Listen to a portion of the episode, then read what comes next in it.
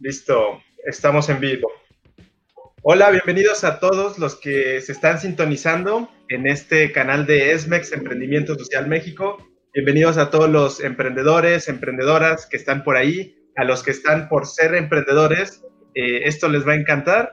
Hoy tenemos eh, nuestro panel, nuestro segundo panel eh, con emprendimientos que ya están en una etapa de desarrollo. Entonces, pónganse cómodos porque esto se va a poner buenísimo. Por ahí ya estamos viendo que se están enlazando siete personas. Bienvenidos, ocho. vamos a esperar un poquito en lo que se este, conectan más personas que están esperando adquirir este panel. Y déjenme contarles un poquito que estoy eh, muy emocionado. Yo soy eh, Fernando García, eh, yo soy coordinador de ESMEX, Emprendimiento Social México, en, en área de juventudes. Y hoy tenemos dos invitados muy especiales. Y a pesar de que hay cuatro personas aquí presentes que ahorita las van a conocer más, digo que son dos invitados muy especiales porque me refiero al proyecto de Ubacua, que viene de Guadalajara. tienen una tecnología impresionante que sale de una maestría, pero no les voy a spoilerear ahorita ellos les van a contar un poquito de detalle, eh, y con la que están purificando el agua en comunidades. Entonces, eh, quédense y pónganse cómodos. De este lado también tenemos a Despensa Solidaria. Eh, si ustedes han pasado problemas para ir por su despensa al súper, para poder conectarse a veces con productos frescos, les gusta ir directamente con productores, extrañan esa sensación, también les va a encantar esta solución que están planteando estas dos chicas de Despensa Solidaria. Y bueno, arrancamos con este panel, eh, dos, panel 2.0 de emprendedores en desarrollo. Y eh, para poder arrancar, me gustaría que eh, nos presentáramos de forma individual, nombre, edad, licenciatura y un pequeño pitch del proyecto de forma muy ordenada. Y vamos a arrancar de este lado con Ale, por favor. mi nombre es Alejandra Galindo. Sí, Alejandra Galindo cooperativa Despensa Solidaria. Nosotros somos una cooperativa de consumo y distribución de productores agroecológicos y solidarios y nuestra labor es generar confianza y cercanía entre productores y consumidores a partir de estrategias que abran mercado social para los productores. Yo soy socióloga de, de la UNAM y encargada del área de vinculación. Súper, bienvenida Ale. Eh, por aquí tenemos también a Omar, por favor. Bueno, mi nombre es Omar Espinosa, soy maestro en diseño y desarrollo de nuevos productos eh, y tengo 30 años y conformo pues parte del proyecto Ubacua, ¿no? Súper. Y de este lado, Mariana, por favor, ¿nos te podrías presentar y contarnos un poquito de qué trata esto de Ubacua? Sí, claro. Ah, bueno, yo soy Mariana Gutiérrez, tengo 27 años, 26 años, todavía no 27. Ah, soy diseñadora industrial y el proyecto Ubacua eh, pretende dar agua potable a las comunidades vulnerables a través de un purificador, eh, a través de un, método solar, a través de la energía solar, por decirlo así. Súper. Si alguna vez eh, no, se les no se lo habían imaginado cómo purificar agua con este tipo de métodos, es momento de que aprendamos un poquito y vamos rápidamente a contar un poco de la historia de cómo surgen estos dos grandes proyectos. Entonces, eh, ya que tenemos de este lado, eh, estamos calentitos con el proyecto de por favor, Omar, cuéntanos cómo nace esta historia de Ubacua eh, en el mundo del emprendimiento.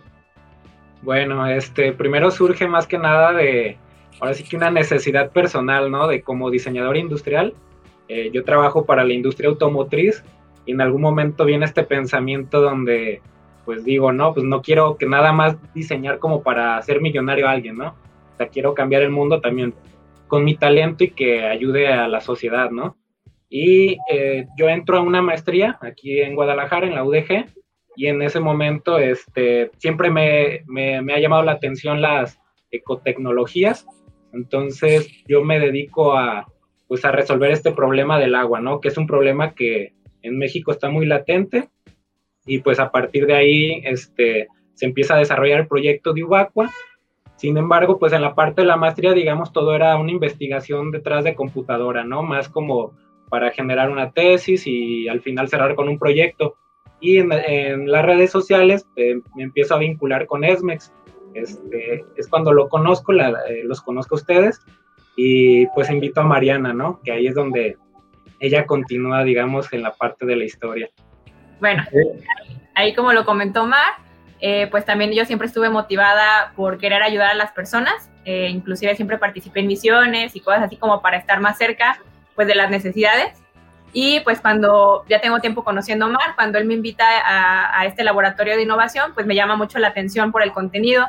Entonces, en su momento solo lo iba a acompañar para pues darle ánimos y, y así, no, yo no era parte del proyecto.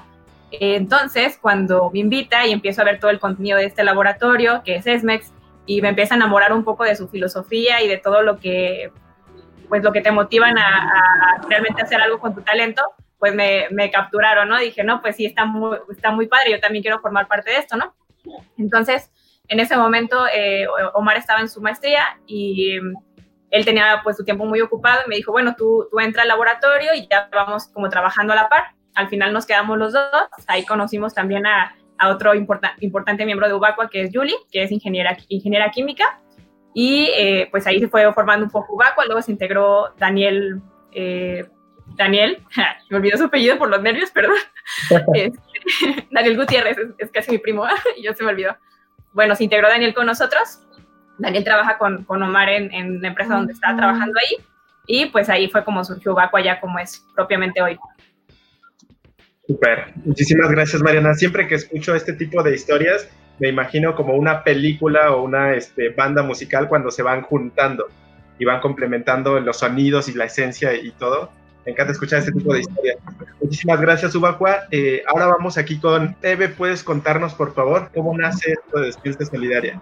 Soy Evelyn Pérez Arriaga. Me integré en la Creativa Despensa Solidaria hace dos años aproximadamente estaba trabajando un proyecto de patrimonio histórico en el barrio de La Fama y Fuentes Flotantes y ahí eh, conocí a Nidia y conocí a Ulises, que ellos son los fundadores de la cooperativa y me platicaron del proyecto, entonces me contaron que estaban trabajando con eh, pequeños productos, ¿no? de productos artesanales y de comercio justo y me hinchó el proyecto y empecé a trabajar con ellos, ¿no? De, primero pues de forma muy sencilla me acerqué para poder conocer el mercado alternativo que tenían en Río eh, del sur de la ciudad, por Coyoacán, que es el barrio, bueno, el pueblo de Axotl. Y ahí se comercializaban estos productos y tú puedes tener, bueno, teníamos el contacto directo con los productores. Ale, ya nos contó aquí un poquito Eve cómo te conoció a ti y a Ulises eh, con esta red de productores. ¿Puedes contarnos eh, la parte de tu historia, por favor?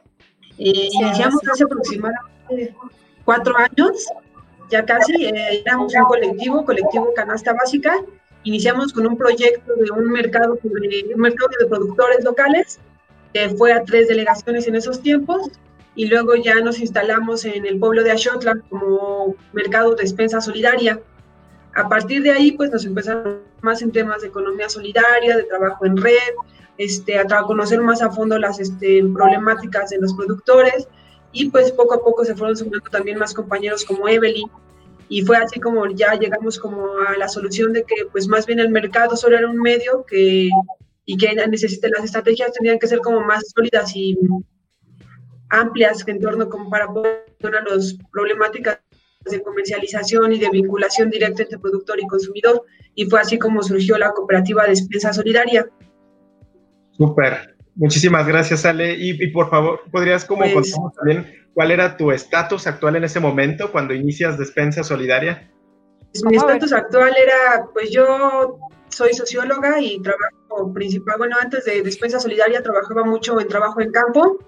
Estaba, pues, de, hecho, venía acá a regresar de un proyecto en Querétaro, que me tuvo allá tres años, y pues venía ya como con ganas de empezar a trabajar y generar proyectos propios, porque pues allá en Querétaro es a lo que me dedicaba, a generar proyectos sustentables con otro equipo, pero pues como parte de una asociación civil.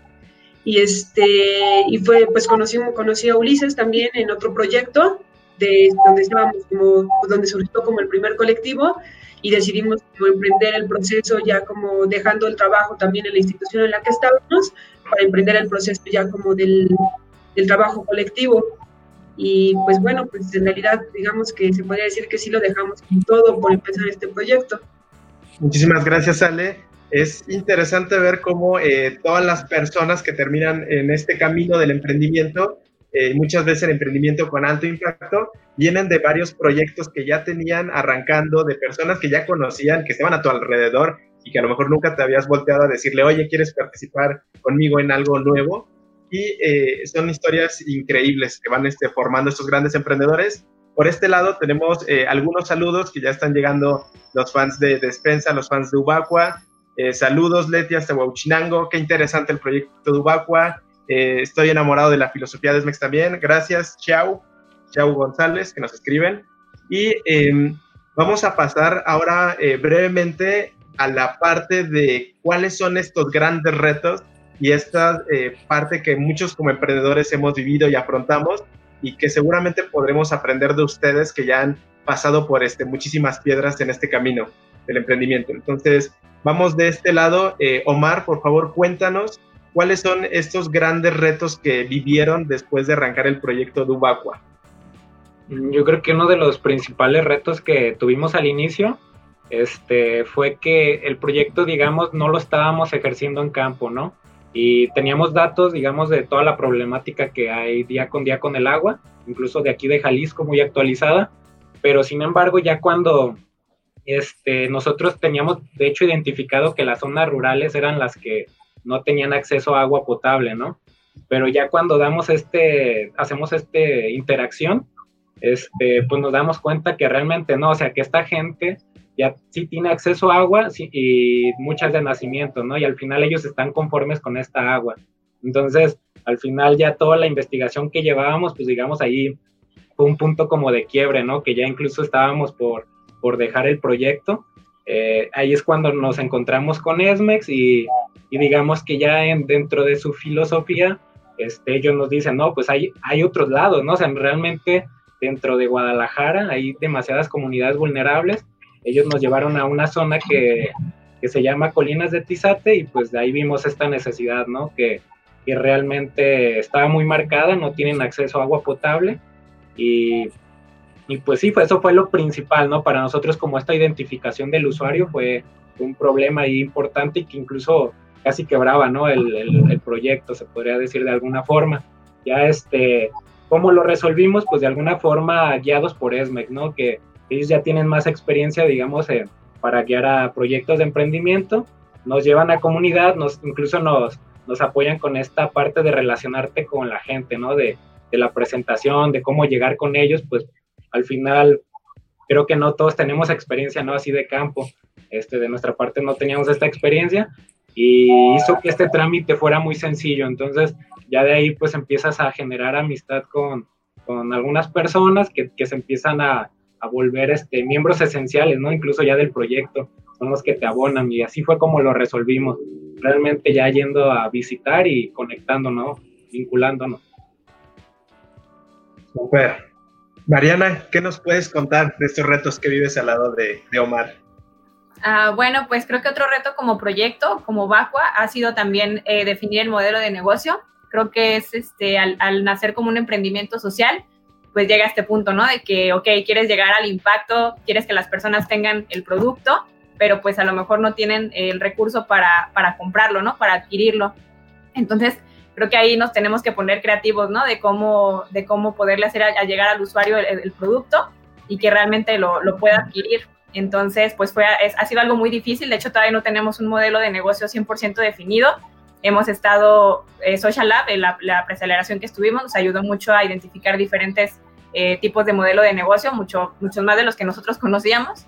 Entonces, eh, ahorita estamos en, esperando que se acabe la cuarentena para ya empezar a, validar este, este modelo de negocios que ya tenemos planteado. Eh, pero pues creo que ha sido una parte pues difícil y retadora, pues muy, retadora para nosotros que, que, pues no tenemos tanta experiencia en, en esto y, y, pues creo que ahí vamos poco a poco. Súper. Muchísimas gracias, Mariana. Eh, bienvenidos a todos los que se están enlazando todavía en este panel. Eh, pónganse cómodos, estamos hablando de modelos de negocio. Eh, y por favor, Mariana, ¿podrías contarnos? yo tengo dos preguntas. Una dirigida como qué tipos de modelos de negocio son los que están intentando adaptar con Ubaqua o, o que abrieron su panorama para explorar. Y dos, nosotros normalmente cuando encontramos una botellita en el coche que se queda abajo y, le entran los rayos del sol y, de repente las personas la empiezan a tomar y dicen, no, no te tomes eso porque podría perjudicar este, la salud. ¿Cómo es esta parte de, de, del paradigma de que los rayos del sol purifican el agua? Bueno, tu pregunta uno, respecto a los modelos de negocio, al principio entrábamos muy fuerte con un modelo de, de donaciones, a base de donaciones el cual nos colocaba tal cual como una AC, ¿no? Eh, ahí no conocíamos muy bien en qué, esquema entrábamos, pero eh, al principio era como nuestra única idea. Después de avanzando el proyecto, descubrimos que no podíamos ser sostenibles de esa forma, ya que involucraba pues mucho tiempo y recursos en estar consiguiendo donaciones y empezamos a experimentar, a, perdón, a probar algunos, modelos como microcréditos que, vimos que se podía acomodar porque las personas no tienen un recurso para soltar el dinero de, cajón, pues.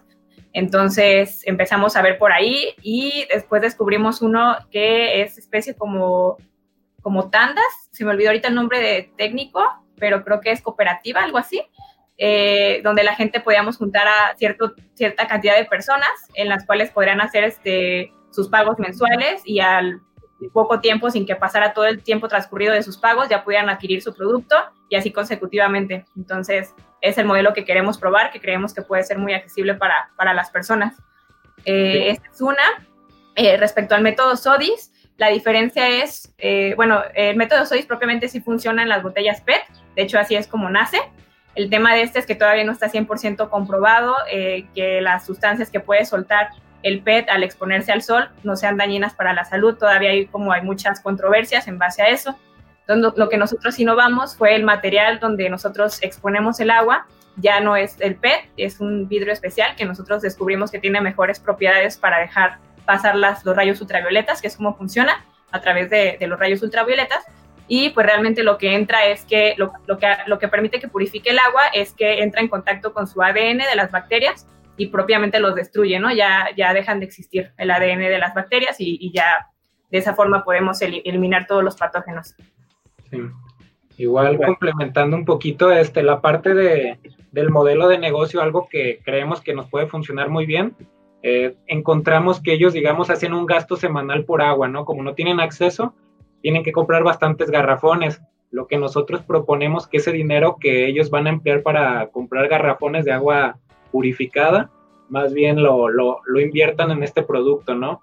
Que lo terminen de pagar, digamos, en un año y medio y al final de cuentas este producto pues, tiene un tiempo de vida de 10 años y al final lo van a hacer con un método ecológico que no va a contaminar y que va a tener ya, digamos, una inversión menor por mantenimiento, ¿no? Súper, me encanta. Me encanta esta parte de explorar las diferentes alternativas para monetizar una solución eh, cuando lancen este servicio, cuenten conmigo para poder este, traer esto de Ubaqua directamente también a mi casa y, eh, probar, ¿no? Y, me dan muchísimas ganas de probar como agua purificada por el sol. Eh, ahora vamos de este lado, chicas de Despensa Solidaria. Cuéntenos un poco ustedes, que creo que son de los proyectos que he visto que más retos han afrontado en todo este camino, trayectoria de pulir el emprendimiento. Cuéntenos un poquito, este, empezando por aquí, Eve, eh, ¿qué retos han afrontado durante la consolidación de todo su modelo?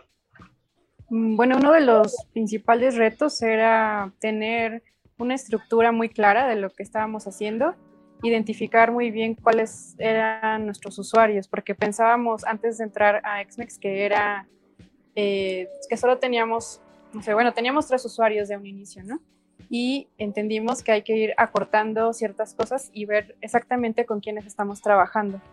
Y sí fue al principio muy difícil para nosotros porque teníamos muchas ideas y muchas propuestas, pero teníamos que ir despejando el camino para, pues, para poder consolidarnos como, pues, como una empresa social. Y eso lo logramos pues a partir del laboratorio con XMEX. ¿no? Eh, sí fue a veces de no sé, como de frustración mucho, pero aprendimos también muchísimo, ¿no? O sea, aprendimos que a partir de ir enfocándonos en retos y resolverlo, pudimos avanzar muchísimo. Sí, me, me gustó mucho lo que se logró. Bueno, Ale, ¿qué nos cuentas por acá? Pues bueno, también de los grandes retos que nos enfrentamos, pues fue como comprender la sustentabilidad más allá como de la parte económica y comprenderla como en tres niveles, ¿no? Como la una es como la parte del sujeto, otra la parte de la colaboración con el otro y la otra parte como social y económica. Entonces, pues también fue como, pues, como encontrar ese punto medio en donde el proyecto no solo fuera sustentable ecológica o económicamente o que aportara como a una comunidad externa, sino también comprendernos a nosotros como comunidad y que tiene que estar como también en un proceso de aprendizaje, ¿no? Este, ahí también nos, nos ayudó mucho como comprendernos como organizaciones vivas, este, también comprendernos como desde un proceso de liderazgos participativos, que también con el proceso de ESMEX pues, nos, nos permitió con mucho más estructura y empezar también a, como no poner en ojo el, el, ojo solo en esta parte como este, como de sacar el proyecto en sí como algo externo a nosotros, sino también esa misma estructura nos, nos dio ya como un espacio para empezar a darnos como niveles de trabajo, ¿no? como de objeto, la colaboración con el otro y también en tanto eres capaz de generar como esos procesos internamente, pues comprender que la sinergia viene de, ese, de este como resultado de ese movimiento orgánico de las organizaciones vivas y como trabajar los este, liderazgos participativos. Super un liderazgo solidario, ¿no? ¿Vale? ¿Dirías? Oigan, este... Eh, sí. muchas gracias por tu respuesta, Ale. A todos los que nos están enlazando, este, no duden en poner una pregunta si tienen alguna duda. Por aquí ya nos están diciendo dónde puedo conseguir Ubacua, eso ahorita lo tocamos. Y si tienen alguna duda muy puntual con eh, alguno de estos proyectos, que puedan ayudarles a ustedes a fortalecer o si se identificaron con algún reto que están este, afrontando ahorita con emprendedores, eh, por favor pónganlos en los comentarios. El equipo de SMEX los va a estar este, trabajando y filtrándolos para que los podamos este, atender. Y em, otra, otra parte bien importante eh, que me gustaría tocar, eh, digo, ahorita hablan mucho del proceso de SMEX, de gracias a SMEX y todo esto. Para los que no lo conocen, SMEX tiene un programa de 16 semanas en donde se trabaja la creación de emprendimientos, pero de raíz identificando las problemáticas, analizando el usuario, creando estos microexperimentos que permiten tener una evolución eh, muy sólida del proyecto. Eh, ahorita lo hacemos a través de un programa de laboratorio, eh, estamos, migrando todas estas experiencias a un nuevo laboratorio virtual renovado, de donde ustedes pueden aplicar y participar. E igual, si quieren este, más información de esto en los comentarios, el equipo de ESMEX podría estar este, atendiendo este, cada uno de sus dudas y eh, no crean que están este, contratados este, porque, por lo que mencionaron de ESMEX aquí y ESMEX allá. Esto es completamente natural y en vivo. Y eh, me gustaría también eh, pasar a esta siguiente pregunta, chicos. ¿Cómo es esta parte de ustedes se formaron como equipo, empezaron a investigar, empezaron a proponer nuevas soluciones? ¿Cómo reaccionan sus usuarios o las personas con las que van a interactuar? Cuando, por ejemplo, llegan aquí y dicen, oye, ¿sabías que el, se puede purificar el agua eh, con los rayos solares. ¿Qué, ¿Cuál es esta reacción de las personas? Por favor, eh, Proyecto Huacua. Sí, este, bueno, al inicio cuando lo llevamos a las comunidades eh, fue complicado, ¿no? Este, explicar la, la parte de, de, este proceso, digamos, incluso químico. Este, pero, digamos, al, al, inicio fue complicado, o sea, nada más decirles que se purificaba con los rayos ultravioletas, ¿no? ya conforme fuimos evolucionando, digamos, en más sesiones que, que, tuvimos con ellos, empezamos a llevarles una idea conceptual, ¿no? Ya dibujo, incluso llevamos este, como un modelo que hicimos muy rápido eh, y les explicábamos la forma en que un calentador solar llega a generar altas temperaturas, ¿no? Y igual las personas decían, ah, bueno, eso puede servir más como hervir el agua. Ya después este, les explicamos la parte de como los rayos ultravioletas. Un ejemplo muy burdo que poníamos era de, pues imagínense, los rayos ultravioletas nos pueden dar cáncer a las personas, ¿no? A nuestras células. Entonces, imagínense qué puede hacer a un microorganismo. Y ya como que de ahí decían, ah, pues sí, cierto, ¿ah? ellos los matan. Entonces, esta parte, digamos, este, fue padre, ya cuando empiezas a tener esta conexión, también tuvo que ver mucho con, que tuvimos más sesiones, ¿no? Este, que ya empiezas a adquirir más confianza incluso por el tipo de usuario, pues tienes que ver la forma en cómo, cómo expresar esta idea, ¿no? Porque igual ellos tienen otro, pues otros conocimientos incluso, ¿no? O sea, puede ser, este, pero sí, prácticamente fue, fue así como llegamos. Sí, de hecho, otro gran reto era si ellos también podían aceptar que el agua se podía purificar de esa forma, ¿no? Porque a lo mejor nosotros se lo explicábamos, pero a lo mejor ellos no estaban convencidos o no se animaban a probar el agua. Entonces también hicimos un experimento de que les comentamos, oye, ¿sabes qué? Este, esta agua eh, fue purificada por nuestro método, ¿te animarías a probarla? Y ellos, ah, no, la verdad es que pensábamos que se iban a espantar de, ay, no, pero sí me va a hacer daño, ¿no? Y para nada, la verdad es que ellos lo, lo probaron y fue así de que, wow, sabe bien, no me esperaba que supiera así, qué padre. O sea, y ahí fue cuando más se animaron y también a nosotros nos motivó que realmente no hay ningún estigma eh, así de que les dé miedo, pues, consumir un agua con, un método de purificación alterno. Realmente están abiertos a, consumirlo y eso también fue muy bueno. Entonces creo que la gente está abierta. Un tema súper importante en los emprendimientos, la empatía con el usuario, con los clientes, con los beneficiarios. Y más allá de hablar de una metodología de empatía, pues cómo humanizamos estas tecnologías, estas soluciones y cómo nos interesamos por querer resolver las problemáticas que se viven todos los días. Muchísimas gracias, Ubacua. Eh, vamos de este lado, eh, Despensa Solidaria. Por favor, cuéntenos cómo fue esa reacción de los productores y cuéntenos cómo, este, cómo llevaron estos microexperimentos o prototipos. Eh, bueno, algo interesante también como de la red con la que trabajamos son alrededor de 27 proyectos de productores, pues que en realidad ellos estaban en emprendimiento desde muchísimo antes que nosotros, ¿no? Como ellos tienen pues proyectos de producción que muchas veces pues son heredados, ¿no? Como de familia, otras veces también, bueno, hay, hay muchos proyectos de jóvenes también que decidieron invertir como su conocimiento y experiencia en general como proyectos autogestivos. Entonces, pues más bien que ha sido como un, proceso mucho de coaprendizaje, como nosotros solo somos otro proyecto de la red. Y, este, y el proceso, pues sí ha sido de hecho como muy, muy participativo desde el principio, como desde que se generó el primer ejercicio del mercado para diversas delegaciones, pues siempre ha habido muchísima participación de parte de los proyectos de productores y de hecho pues hasta ellos mismos nos han dado a nosotros intercambio de prácticas de valor. Hay compañeros de otros proyectos que nos han enseñado a nosotros a mejorar ciertas prácticas o han surgido proyectos como, como orgánicamente del mismo proceso del mercado, de productores, ¿no? Como entonces, pues creo que más bien ahí nuestro gran reto ha sido como ponerle límites a todo este proceso como creativo, colectivo, ¿no? Que, a veces también por tantas ideas y tantas como, pues sí, como de ser tan orgánico, como justo ir como generándole como estructura a cada proceso, irle dando como forma y también pues una, ahora sí que un, este, como proyectarlo de forma estructurada, pues ha sido como también el gran reto, pero pues eso es que a nosotros nos gusta mucho como de la red que estamos trabajando, pues es que es como muy activa y muy orgánica. Super. Eve, ¿qué nos cuentas por este lado? Eh, y tengo que confesar que cuando vi su prototipo de despensa solidaria, eh, me gustó muchísimo porque era un camión completo, que por lo que entendía iba al, alberga todos los productos eh, y tiene ciertas características. Cuéntanos un poquito de esta parte de, prototipado con los productores. Sí, pues realizamos algunos dibujos entre eh, algunos integrantes del equipo para poder presentarlo a los, a los distintos productores, ¿no?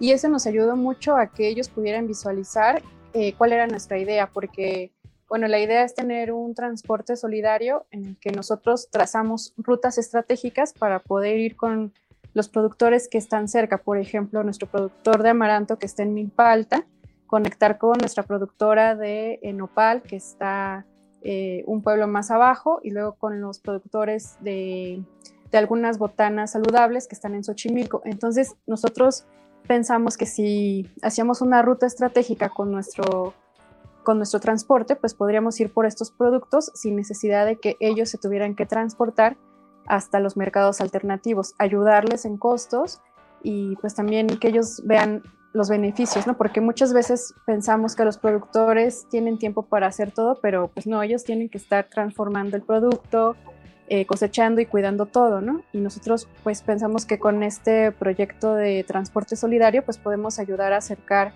todo lo que ellos tienen a, a los consumidores. Muchísimas gracias, Eve, eh, por esta gran respuesta. Eh, muy importante el tema del prototipado, de comunicarlo eh, con dibujos, con, eh, con, esquemas, con maquetas. Un caso que me gusta mucho es el de Isla Urbana, eh, que también trabaja temas de agua, Isla Urbana lo comunica a través del arte.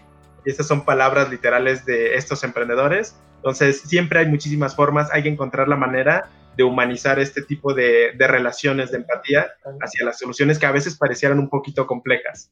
Eh, por aquí tenemos una pregunta de parte del público. Dice, eh, ¿cuáles creen que sean eh, los pasos o apoyos necesarios eh, para hacer estos proyectos a mayor escala? O sea, que no se queden únicamente en ciertas áreas de Jalisco. Una pregunta bastante interesante. por favor, Ubacua, ¿nos pueden este, instruir un poquito de esta visión? Yo creo que lo principal este, sería, digamos, sí llevarlo a un nivel regional primero, ya que validas, o sea, nosotros, por ejemplo, estamos en esa fase, ¿no? Que estamos en la etapa de validación, queremos que implementarlo primero en esta comunidad, son alrededor de 500 habitantes, ¿no? Y ya de ahí nosotros, este, sí esperamos que, buscando de alguna forma hacer una alianza con el gobierno, este, o, incluso con, con el sector privado, ¿no? Tenemos una estrategia para, para empezar a difundirlo y también de alguna forma pues llevarlo a más estados e incluso pues hemos llegado a pensar a nivel mundial, ¿no? O sea, que, que a, digamos a, a, lugares que tengan un urbanismo similar al de México, porque si este producto, digamos, sería complicado llevarlo a África, ¿no? Que a lo mejor tiene otro tipo de, de, urbanismo.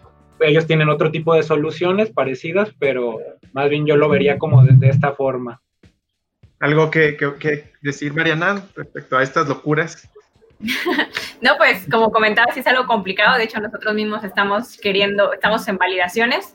Eh, obviamente el proyecto tiene que ser escalable para ser rentable, es lo que, lo que queremos lograr. Como dice Omar, eh, si buscamos primero eh, podernos posicionar en este, pues en, en, Jalisco y en las comunidades vulnerables de la zona metropolitana y posteriormente empezar a buscar en otros, en otros estados Obviamente los temas de logística, todo, todo eso que, implica eh, al hacerlo, todavía estamos en, propuestas, pero pues sí es el objetivo. Si te voy a decir pasos de cómo hacerlo, todavía no estamos en ese nivel de ya decir, ah, ya lo tenemos dominado, pero pues estamos en la búsqueda de, que realmente sí sea escalable. Super. Muchísimas gracias, Ubacua. Eh, de este lado, Despensa, ¿qué nos pueden contar acerca de, de esta expansión?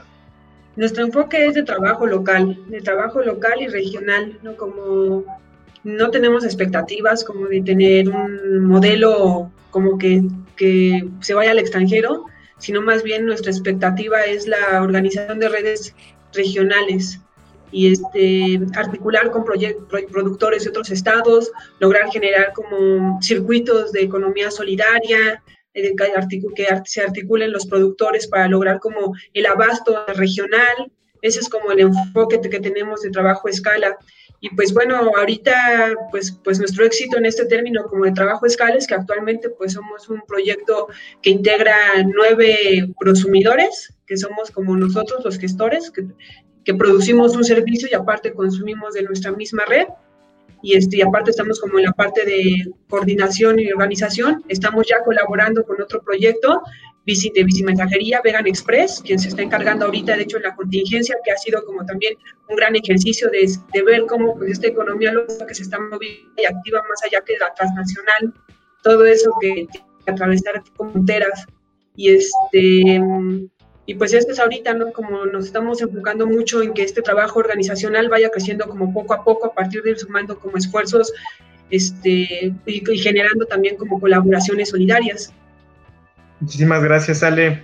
Eve, ¿estas locuras que dice Ale son ciertas?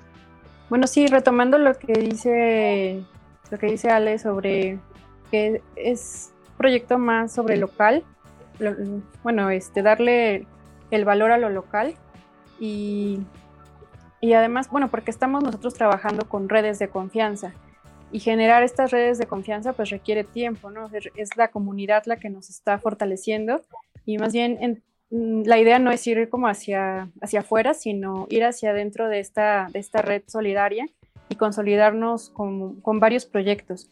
Es decir, crear todo un circuito donde hay productos y servicios que buscan eh, fortalecer la economía social, este mercado justo.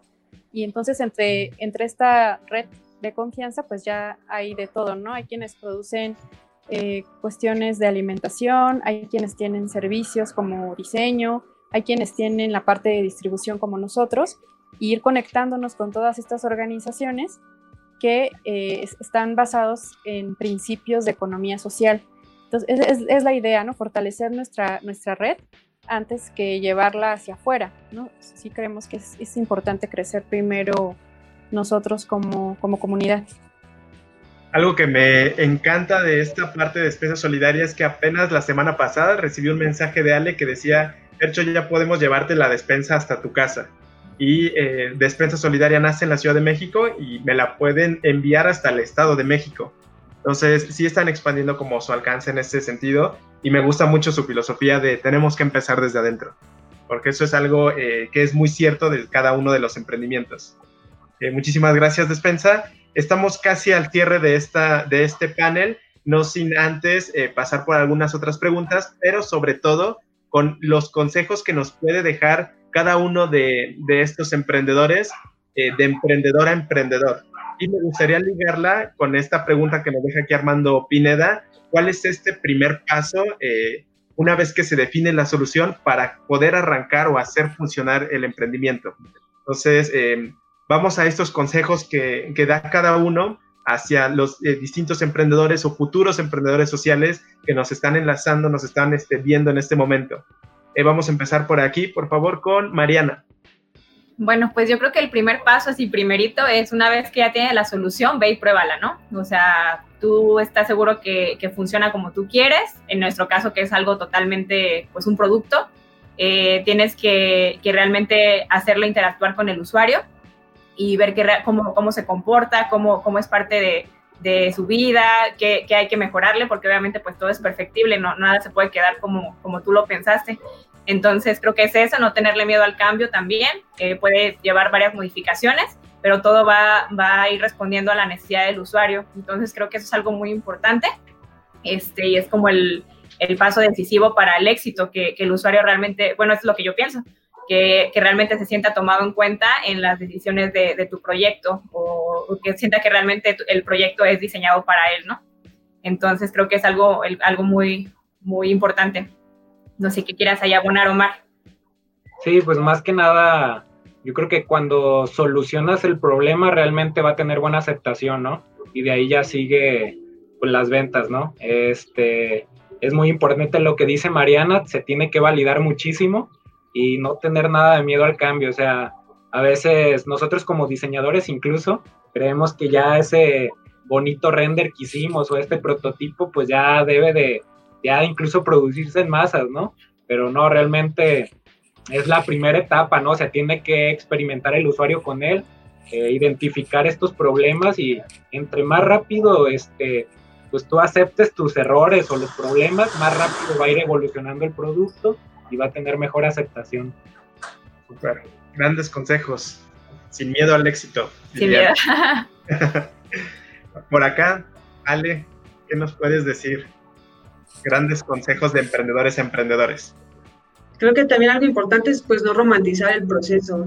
Este, es muy difícil, muy complicado y pues casi como hay como grandes momentos de éxito y logro, pues también hay como muchos momentos de frustración que uno tiene que aprender como a canalizar, como en lo personal y en lo colectivo, para no como hundirte cada vez que pase como un proceso, bueno, estés en una etapa como de, de, de crisis y caos, porque de esas hay muchas en el proceso y pues es también como, pues creo que también es como un proceso de muchísima disciplina, de, este, de muchísimo como coaprendizaje, que el coaprendizaje tampoco es fácil, todo el tiempo estás como en jaque, también como persona en el aprendizaje, y pues tienes que aprender como a ser muy humilde, este, aprender a escuchar, aprender como a, este, a vender como al otro, ¿no? Y pues también como saber que en ese mismo aprendizaje pues estás tú como transformándote este, día a día y pues que también estás transformando con quienes colaboras y no sé, como creo que lo principal es como la disciplina y la sistematización, siempre estar sistematizando como todos los procesos, que es sumamente complejo también y tienes que ir como generando toda una estructura y organización como de tu espacio, de tus tiempos, pues, relación. Super. Y ya. Muchísimas gracias, Ale. Eve. Bueno, yo lo que podría mm, decirles es que a veces sí, proyectos, no sé, se atoran en algunas cosas y en esos casos a veces lo mejor es buscar el apoyo de, de alguien que ya lleve avanzado el camino, ¿no? Nosotros nos hemos acercado a otras organizaciones para que nos cuenten cómo ha sido su proceso y entonces así poder podríamos resolver ciertos temas. Eh, y también eh, lo, pasó, bueno, eso pasó cuando nos acercamos al laboratorio con Nexmex, ¿no? Ellos ya tienen un plan eh, que pueden seguir varios proyectos y entonces nos ayudó a nosotros a sistematizar nuestros procesos. Pero pues igual también, no sé, otros proyectos que ustedes ya vean encaminados, es bueno acercarse y, preguntarles, resolvieron ciertas cosas, ¿no? Porque eso nos va a ayudar la experiencia. Muchísimas gracias, Eve. Eh, esto que comenta Eve del programa de SMEX, eh, justamente estamos en temporada abierta de convocatoria. Si ustedes tienen un emprendimiento que ya está arrancado o tienen un emprendimiento que está en una etapa que sienten que puede crecer todavía más, pero no saben cómo, eh, este tipo de programas que nosotros diseñamos es justamente para impulsar el emprendimiento social en todo México. Por primera vez lo abrimos a un nivel digital y esto nos permite no solo llegar a, Guadalajara y a Ciudad de México, que es de donde vienen Ubacua y Despensa Solidaria, sino queremos ver también y conocer a los próximos emprendedores sociales que podamos impulsar este tipo de soluciones hacia cada vez más personas. Entonces, eh, la convocatoria está abierta. Por favor, equipo ESMEX, si nos ayuda también con el link en, en, los comentarios para que lo puedan ver todos nuestros eh, eh, personas que se conectan. Y eh, ya estamos eh, casi a este cierre eh, del panel, no sin antes irnos con esta pregunta que, que nos dejaron por aquí Perco Ruiz. ¿Cuál es la mayor satisfacción, alegría que han tenido en su emprendimiento? Y me gustaría también ligar esta satisfacción y alegría con que nos contaran un poquito el estatus actual de, de, cada proyecto y cómo, de qué forma podemos apoyar o de qué forma podemos adquirir eh, cada uno de los productos que ya tienen, este llamado call to action. Entonces, empezamos de este lado. Por favor, Omar. Sí, bueno, yo creo que la primera satisfacción que tuvimos o la principal que hemos tenido este, fue cuando nosotros lanzamos una campaña de crowdfunding a partir de un concurso que, que estuvimos, ¿no? Y una de las etapas este, era reunir una cantidad de dinero para que Banamex nos apoyara con, con otra cantidad. Este, yo creo que mi principal miedo era como esta parte de, a lo mejor pedir apoyo, ¿no? O sea, que, que dices, ching, que me dejen en visto, no sé, o sea, era como un gran miedo y pues a mí me asombró como la, la cantidad de respuesta positiva que tuve con amigos, familiares y mucha gente desconocida, ¿no? O sea, que quieren sumarse a, ayudar a la sociedad, o sea, eso para mí fue como, como algo que me llenó de bastante alegría como para para continuar ¿no? con este proyecto. Y la segunda, que creo que también es importante, pues es la comunidad, ¿no? Cómo, cómo conforme vas avanzando, cuando llevamos el prototipo, pues cómo las personas incluso ya, este, pues se les notaba una sonrisa, ¿no? Los, los que ya este, habían colaborado con nosotros y que pues ya empiezan a decirte, oye, ¿cuándo va a llegar el mío? ¿No? O sea, que ya empiezas a ver lo real y que ellos pues incluso ya se empiezan a hacer ideas, ¿no? Que le empiezan a hallar usos, oye, me va a dar agua caliente para, para mi cafecito, ¿verdad? También ya para no gastar gas y cosas así. al final esos comentarios pues te, llenan de energía, ¿no? Para continuar. Mariana, cuéntanos. Pues han sido muchas, pero realmente también una importante es eh, consolidarnos como equipo.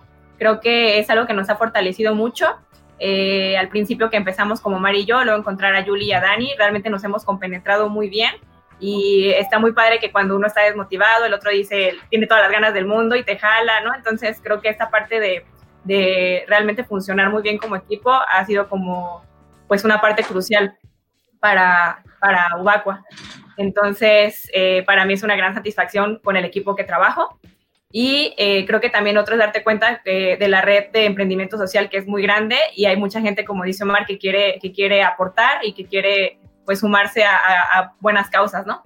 Entonces, realmente te das cuenta que en cuanto entras a este, este eh, universo social, este, te empiezan a jalar y la inercia o la sinergia se empieza a formar y ya, te enteraste de esto, de esto y, y, no se empieza a hacer mucha, muchos contactos que realmente te das cuenta de chino, o sea, nada más di el salto y ya, ya estoy aquí. Entonces, realmente es muy, muy satisfactorio eso. Y en cuanto a avance, pues ahorita nos encontramos eh, en una fase ya preliminar de concluir el prototipo este, nos ha detenido un poco ahorita la cuarentena, pero sin embargo, pues hemos encontrado otros temas, ¿no? Que avanzar que teníamos ahí, sobre todo lo del modelo de negocio. Pero este, esperamos, pues ya por, por fin concluir todo el sistema de la purificación. Ya tenemos, digamos, el corazón del equipo, que es donde se hace la desinfección solar, ya tenemos unas pruebas de laboratorio, entonces ya nos falta, digamos, unas partecitas del sistema y con eso ya cerraríamos, digamos, el primer prototipo para, ahora sí que llevarlo a comunidad y que lo usen, ¿no? O sea, que dejárselos y hagan pruebas y, pues ahí tener levantamiento de información. Y pues cómo nos pueden ayudar, creo que ahí Mariana les puede decir. Bueno, eh, bueno, antes nada del estatus, también estamos, a, nos vinculó con, una sociedad que nos está apoyando con una firma de, de, abogados, también para ya registrarnos como marca y pues ya empezar a ver todo lo necesario para constituirnos. Eso también creo que es un paso muy importante y ahí nos están brindando mucho apoyo. Eh, ¿Cómo nos pueden ayudar ahorita? Como todavía tenemos nuestro, nuestro prototipo por terminar, todavía no es, no es algo que puedas adquirir en tu casa ahorita, pero pues obviamente siguiendo todo nuestro contenido en, nuestra red social, en Facebook, que es Tubaco, no sé si ya me pasé, pero eh, ahí estamos publicando todo nuestro contenido, todo lo que vamos avanzando eh, y si quieren ser tomados en cuenta también para, para nuestros próximos como prototipos o, pruebas con el usuario, interacciones con el usuario, también estaría muy, muy, muy bien, pues. Super. Si ustedes quieren probar este eh, prototipo de Ubaqua, por favor díganoslo en los comentarios, sería muy interesante saberlo. Eh, por aquí tenemos saludos Armando, Perco, Lu, Ana Torres, Angie Gutiérrez, Valentina, Eva, Jonathan, que nos están escribiendo y que están sintonizados, eh, Lalo Ramos. Y vamos de este lado a, estas emprendedoras de la Ciudad de México de Despensa Solidaria. Cuéntenos un poco cuál es el estatus actual, cómo podemos eh, comprar nuestra despensa con ustedes y también díganos este, sus redes sociales. Pues ante la contingencia ahorita tenemos, pues se tuvo que detener como todas las estrategias que teníamos en práctica, que era el mercado de despensa solidaria, el espacio de vinculación directa entre productor y consumidor, y lo que son los rincones solidarios, que son puntos de distribución y tuvimos que poner en práctica como pues este ejercicio que nos daba mucho miedo, que era justo generar las rutas colectivas de distribución, pero pues ya la contingencia nos lanzó y pues actualmente estamos este, recibiendo pedidos para entregas a domicilio. Las entregas están haciendo por bicimensajería. Puedes pedir tu comanda y te la manda a WhatsApp. Recibimos pedidos de lunes a jueves y te entregamos el siguiente lunes. En alguna de las rutas colectivas, pues se, se reducen los costos de envío porque pues es un ejercicio colectivo y pues para nosotros nos ayudaría mucho porque estamos piloteando justamente todo este proceso logístico que es sumamente complejo de las entregas a domicilio y pues también vas a conocer como todos los productos y proyectos de la red de, productores que, con la que colaboramos. Eve, cuéntanos, ¿dónde están estas redes de despensa solidaria e incluso hasta dónde pueden eh, llegar a pedir este, todos los que se sintonizan y los que están viendo? Pueden encontrar eh, hortalizas, em, cerveza artesanal, productos para mascotas, este, productos saludables que tienen espirulina, que tienen amaranto agroecológico, eh, algunas plantas endémicas de, de, nuestro país que son medicinales como el chilcuague, otras que no son de aquí pero que se han transformado para aprovechar su uso como el eucalipto. Tenemos también pastas que tienen cúrcuma, este, espirulina, ¿no? Para que prepares lasaña.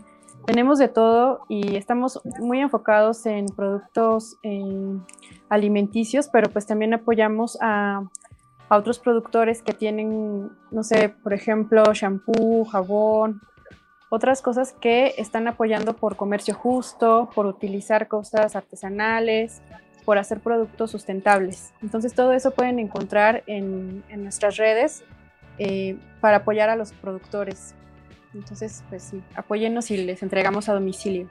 Las redes sociales son en Facebook, estamos como Despensa Solidaria, en Instagram como despensa solidaria y en Telegram pues nos pueden encontrar Despensa Solidaria Mercado. Va que va.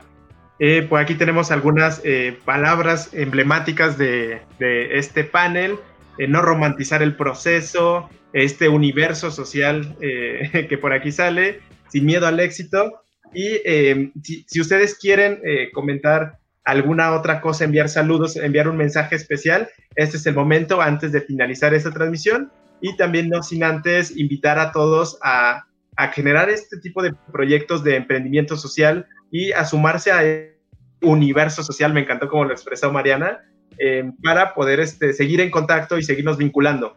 Entonces, eh, dejo abiertos los micrófonos eh, por si alguien quiere enviar saludos, a, su comunidad, a sus amigos o quieren darnos un mensaje especial eh, con todo esto que estamos este, viviendo.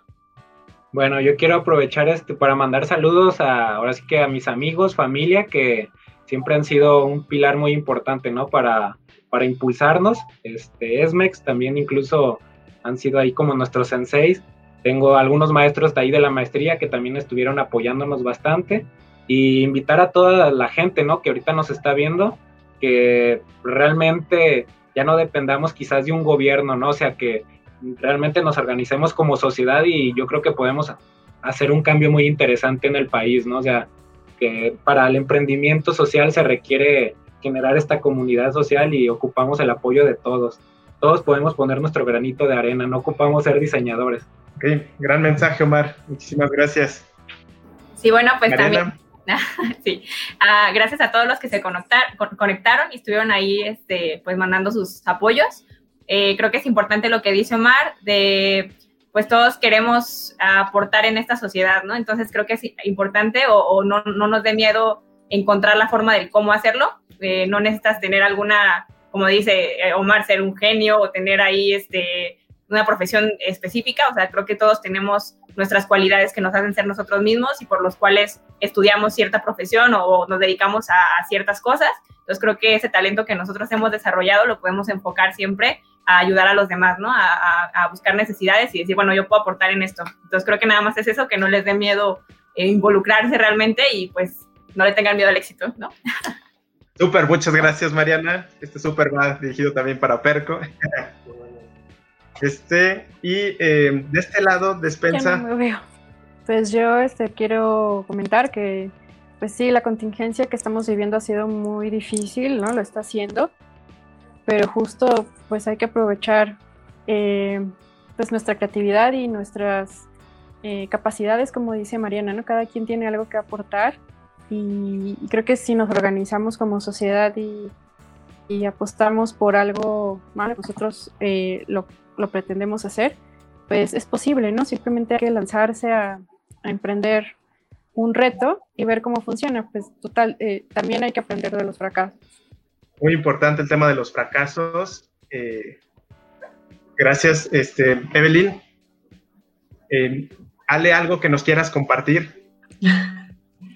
Pues bueno, no sé, pues un poco como lo que a nosotros nos ha servido mucho, por ejemplo, y nos gusta mucho son las metodologías de redes es una propuesta metodológica que de hecho viene desde Latinoamérica, de cómo organizarse en red y utilizar también ya diversas estrategias tecnológicas también para los procesos organizacionales. Pues también trabajamos mucho como con, con, este, la propuesta de Euclides Manse de Economía Solidaria, que también ya tiene mucho trabajo como de base en América Latina con proyectos este, de economía solidaria y también de trabajo en red.